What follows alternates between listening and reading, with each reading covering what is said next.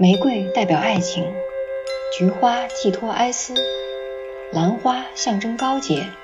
古今中外似乎都有个习惯，那就是为各色各类的花草赋予不同的寓意。更有甚者，还衍生出了复杂的花语体系。在追求美好生活的道路上，花花草草也逐渐成为衣食住行基本需求以外的第五类新刚需。我们常用“闭月羞花，花容月貌”来形容女子的美貌。古代文人墨客的笔下，花草也是常见题材。陶渊明在远离车马喧嚣的南山边采菊东篱下，李清照视桂花为花中第一流，白居易甚至将绽放的蔷薇当作夫人。鬼狐小说大师蒲松龄自然也不例外。在光怪陆离的聊斋世界中，那些花儿的存在以及他们的故事，也是小说中为数不多的稍微摆脱男性中心视角的内容题材。接下来几期，我们就以花为媒，开启新主题——花与情仇。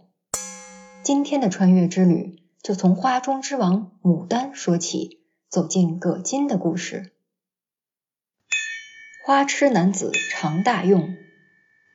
在河南洛阳，有位叫常大用的男子。常大用偏爱牡丹花，甚至到了如痴如癖的地步。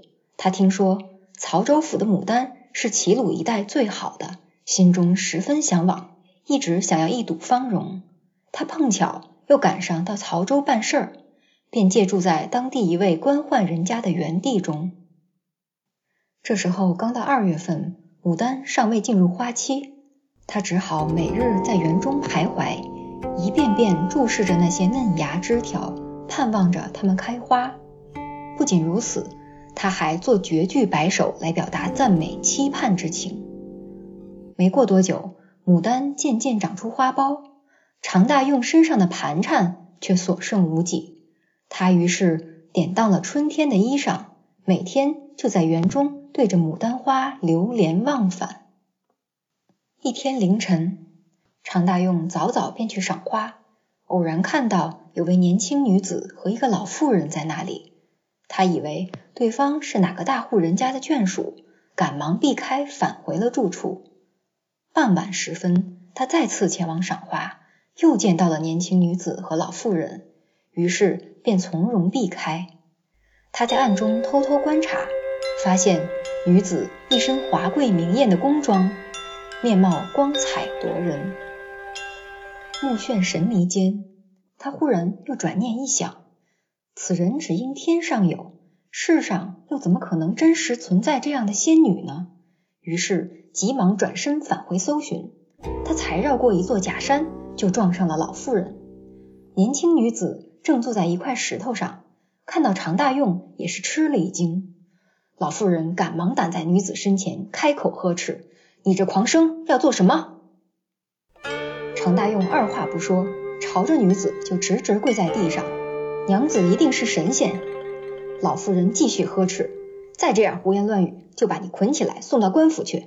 常大用见状十分害怕，年轻女子这时却微微一笑，对他说：“你走吧。”接着便和老妇人转过假山离开了。饮鸩止渴解相思。常大用在返回途中吓得连路都走不动，心里想着女子回家后，如果把今天的事儿告诉父亲和兄长，对方一定会找上门来大骂一顿。他回到住处后，不断为自己的鲁莽和冒失懊恼，但又想到女子当时的样子并不像是生气，或许对方并没有放在心上。他就这样躺在空荡荡的屋子里，一会儿后悔，一会儿又害怕。胡思乱想了一整夜，结果就病倒了。所幸直到第二天上午的辰时，也没人来找他问罪。常大用的心这才渐渐平静下来。他回忆起女子的音容笑貌，恐惧的情绪转而化成思念。如此过了三天，他已经变得憔悴不堪，整个人一副要死了的样子。夜半时分。灯火逐渐亮起，仆人也已经熟睡了。老妇人手中捧着一个杯子，来到常大用的房间，开口说道：“这是我家葛金娘子亲手调配的毒药，你赶快喝了吧。”他又惊又怕，随后便说：“我与娘子往日无冤，近日无仇，何至于非要取我性命？不过这一杯既然是娘子亲手调制，我与其这样相思成疾，不如直接喝药死了痛快。”接着端起毒药就一饮而尽。老妇人看他这样，笑着接过杯子就离开了。常大用在饮下毒药时，只觉得杯中药气香冷，似乎不像是有毒的样子。过了一会儿，他就感觉到胸口舒畅，头脑也变得清爽，接着便酣然入睡了。再次醒来，外面已是红日满窗。他试着从床上坐起。身上的病好像也消失了，于是更加坚信女子就是神仙。虽然心中依旧思念，但又没有机会见面，他只好在四下无人的时候，到女子曾经站立坐过的地方，虔诚的跪拜，默默的祈祷。寻仙女三顾南墙。某一天，常大用在园中散步，他走到树林深处。忽然迎面遇到了女子，幸好当时附近又没有其他人，他十分高兴，跪伏在地就向女子行拜礼。对方见状，便走上前来伸手拉他。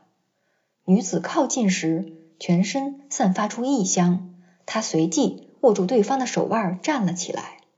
短暂接触间，只觉得女子手部的肌肤柔软细腻，她的骨头都要酥了。起身后，她刚要开口，老妇人就忽然来了。女子赶忙让他躲在石头后面，并指了指南面说：“晚上你用梯子翻墙过来，四面红窗的屋子就是我的房间。”说完便匆匆离去。常大用怅然若失，像丢了魂儿一样，整个人都不知道该往哪儿去了。到了晚上，他搬着梯子爬上了南面的墙头。墙的另一边已备好了另一个梯子，他开心的爬了下来，果然见到一间有红窗的房子，房间内正传出阵阵棋子落下的声音。他不敢再上前打扰，在门前站了一阵，就先返回了。又过了一会儿，他再次来到门前，只听得落子声越发频繁密集。走近偷偷一看，女子正在与一位身着白衣的美人对弈。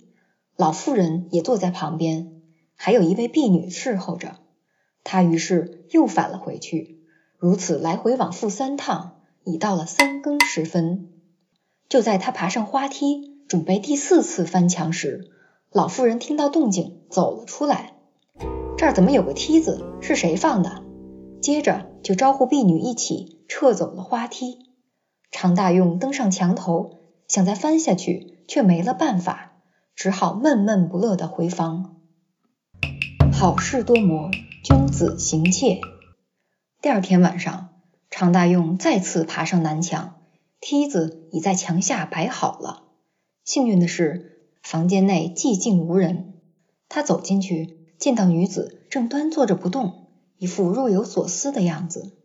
女子见到他，惊讶的站起身来，害羞的侧过了身子。常大用拱手行礼。说道：“我觉得自己一向没有那好福气，与仙人无缘，想不到也会有今天。”说着，便上前抱住了对方。亲近间，只觉得女子柳腰纤细，盈盈可握，气息更是如兰花般芬芳。女子用手撑开常大用，说道：“你怎么这么心急？”他回答：“好事多磨，迟了怕是鬼都要嫉妒。”话还没讲完。就听到远处有人说话，女子连忙告诉他：“这是玉板妹子来了，你可以先在床底下藏着。”常大用一言趴到了床下，顷刻间，一位女子走了进来。她笑着说：“你这个败军之将，可还敢与我再战吗？我已经烹好了香茶，特来邀请你酣斗一整夜。”女子以困倦为由推辞了，玉板却非要拉她过去。女子便坐着不肯动，玉板就说：“瞧你这恋恋不舍的样子，难不成是在屋子里藏了个男人吗？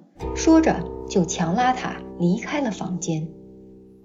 女子走后，常大用跪着身子从床底下爬了出来，他悔恨至极，于是便在枕席间搜寻，想要找见女子留下的东西。房间里并没有盛放香粉装具的匣子，只在床头发现一个水晶如意，上面系着紫色的丝巾。芳香洁净，十分可爱。他于是将如意揣在怀中，翻墙返了回去。回到房间后，他整理金绣，感到女子的气息还留在上面，思慕之情更强烈了。但一想到趴在床底下的经历，又有些害怕畏缩。犹豫再三后，还是不敢再去，只好将水晶如意珍藏起来，盼着女子来找他要。动凡心，倩女移魂。隔天晚上，女子果然来了。她开口说：“我一向认为你是君子，没想到竟是个盗贼。”常大用回答：“我确实偷了东西，之所以偶尔一次不做君子，也仅限于这个如意。”说着，便揽过女子，解开了对方的裙结。女子白润的皮肤才刚刚露出来一点，强烈的香气。便伴随着温热的体温四散开来，搂抱依偎间，常大用甚至感觉女子连呼出的气息、散发的汗水都是香的。他因此说道：“我一直认为你是个仙女，如今更确定了。能得到你的垂爱，实在是三生有幸。但我又怕这姻缘不能长久，最终还是要承受分离的愁苦。”女子听后笑着说。你这样想是多虑了，我不过是个离魂的倩女，偶然间与你相遇，为情所动罢了。但咱俩的事儿一定要谨慎保密，怕就怕有些人搬弄是非，颠倒黑白。你没有生翅膀，我也不能乘风飞走。到时候如果你我遭人祸害而分离，那可是比好聚好散要更惨。常大用觉得很对。可他还是认为对方就是仙女，非要问出姓名不可。女子见他这样，就说：“既然你认为我是神仙，那仙家又何必以姓名流传呢？”常大用又问：“那你身边的老妇人是什么人？”女子回答：“那是桑姥姥。我年轻时受到她的庇护，所以不把她当做一般侍女来对待。”说着便起身打算离开，同时交代。我的住处耳目众多，你不能久留。但我抽空还会来找你的。临别时，他想要回水晶如意，这不是我的东西，是玉板妹子留在我那儿的。常大用接着问：玉板又是什么人？女子回答：她是我的堂妹。拿到水晶如意后，女子便离开了。千里私奔到洛阳，女子走后。她躺过的枕头、被子都沾染了奇异的香味儿。自此以后，他每隔三两天就来找常大用私会。常大用迷上了女子，连家也不想着回了。可自从典当春衣，他已经花光了身上的钱，于是就想把马也卖了。女子知道后，对他说：“你为我倾囊点衣，我心里实在过意不去。”现在连代步的马匹都要卖掉，上千里的回家路要怎么走呢？我这里还有些积蓄，可以帮你打点行装。常大用推辞了，你对我的情谊我刻在心上，铭记一生也不足为报。现在还贪心花费你的钱财，那我还是个人吗？女子坚持要帮他，并说这钱就当是我借给你的。于是拽着常大用的胳膊来到一棵桑树下，他指着一块石头说：“把它搬开。”常大用照做了。女子从头上拔下簪子，朝着露出的土面刺了数十下，又说：“挖开看看。”常大用又照做了。只见挖开的地方现出一个水缸，缸口已露了出来。女子伸手往里探，取出了近五十两白银。常大用见状，赶忙拉住女子胳膊，不让她再取了。可女子不听，又继续往外拿出了十几锭银子。常大用强行放回了一半，而后便把水缸重新掩埋好。一天晚上，女子忽然对他说：“近日有些流言蜚语，而且有愈演愈烈的趋势，咱们不能不做打算。”常大用听后吃了一惊：“这可怎么办？我行事一向小心，如今为了你，就像是失节的寡妇，已经做不了自己的主了。只有一切听从于你，就是把刀架在脖子上也豁出去了。”女子于是谋划着一起逃走。她让常大用先回家，两人之后再到洛阳会合。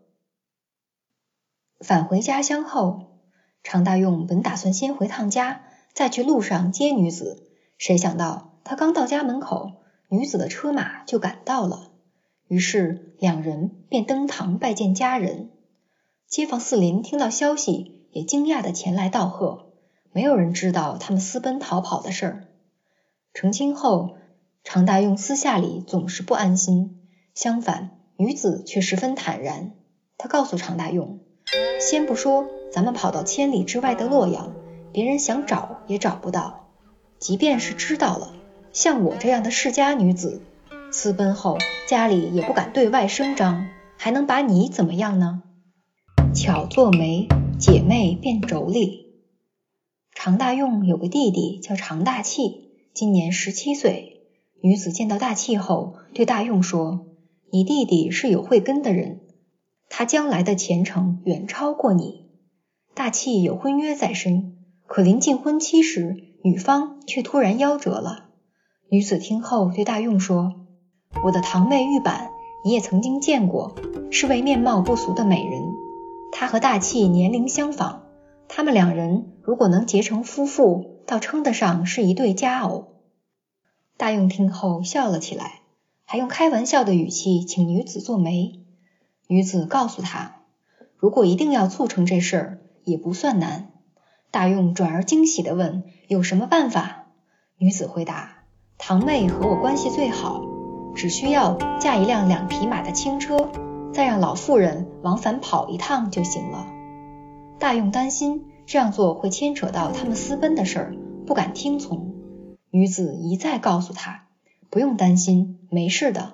随即就安排马车，让桑姥姥去接人。过了几天，马车赶到曹州府，快到家门口的时候，桑姥姥先下车，让车夫在路上候着。晚间，老妇人乘着夜色进到府中，不久后便带着玉板妹子一起出来了。登车后，马车朝着洛阳发动。返回的途中，他们晚上就睡在车里，一到五更，天刚刚亮起来，就接着赶路。老妇人走后，女子计算着日子，估计快回来的时候，便让大器穿着盛装去路上接人。他走了将近五十里，才和玉板的马车相遇。相遇的日子也是迎亲的日子，大器护送着新娘回到家中。接着便鼓乐喧天，洞房花烛，一对新人正式结拜为夫妻。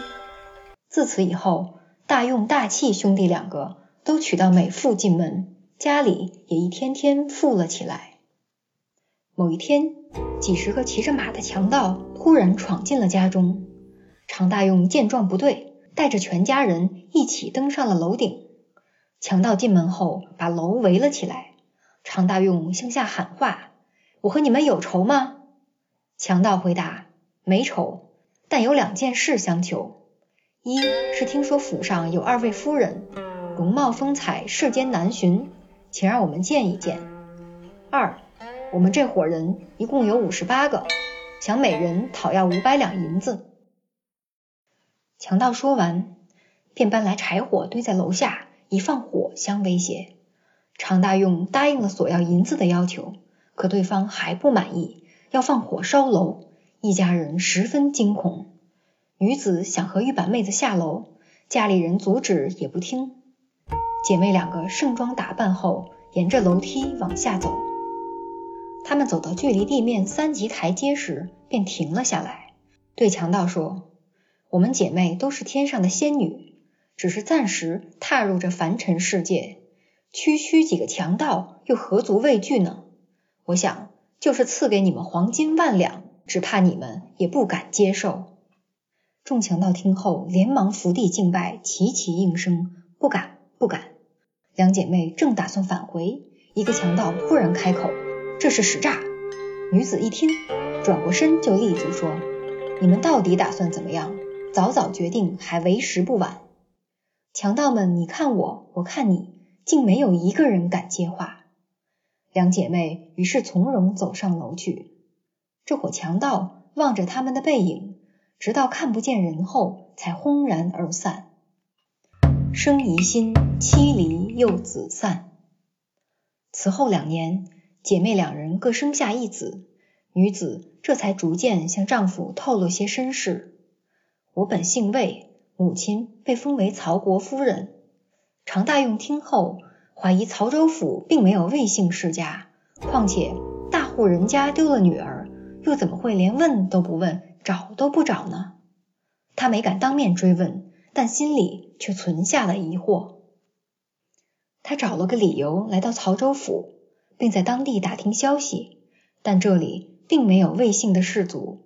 他于是仍旧借住在之前那户人家的园子里。忽然间，他在一面墙壁上。见到了一首《赠曹国夫人》诗，他十分惊讶，向主人追问情况。原主人笑了笑，随即便邀请他前去观赏曹夫人。到地方一看，曹夫人竟是一株和房檐一样高的牡丹。原来这株牡丹所开的花在曹州府首屈一指，因此才被人戏封为曹国夫人。他又询问花的品种。原主人说，这种花叫葛金子。他听后心中更加惊骇，于是便怀疑自己的妻子是花妖。回到家，他不敢直接质问，只是引述了赠曹国夫人诗，并观察妻子的反应。女子听到诗后，果然变了脸色。她二话不说，就招呼玉板妹子一起抱着儿子出来，并对常大用说：“三年前。”我感念于你的一片痴心，所以才会以身相报。如今你既然心生猜疑，我们又怎么能继续相聚在一起呢？说完，姐妹二人便双双举起孩子，朝远处扔了出去。只见两个孩子一落地就消失不见了。常大用惊慌失措的看向地面，抬起头来，才发现二位女子也消失不见了。他顿时就为自己的行为悔恨不已。几天后，孩子落地的地方忽然生出了两株粗壮的牡丹，只过了一夜便长到一尺多高，当年就开花了。一株紫色，一株白色，花朵大得像盘子，花瓣相比于寻常的葛金子和玉板白也更繁密。数年后，更是枝繁叶茂，花开成丛。移栽到别处后，还变异出了其他品种，没有人能叫得上名字。自此以后，提及牡丹花的繁盛，洛阳便天下无双了。故事的最后，蒲松龄不但没有怪葛金无情，反而评价常大用不够通达。牡丹虽善解人意，可长生偏要刨根问底，到头来是赔了夫人又折子。葛金。中穿越后记，常大用爱花恋花，更是为了牡丹花远赴千里，连衣服行李都可以变卖，是个不折不扣的花痴。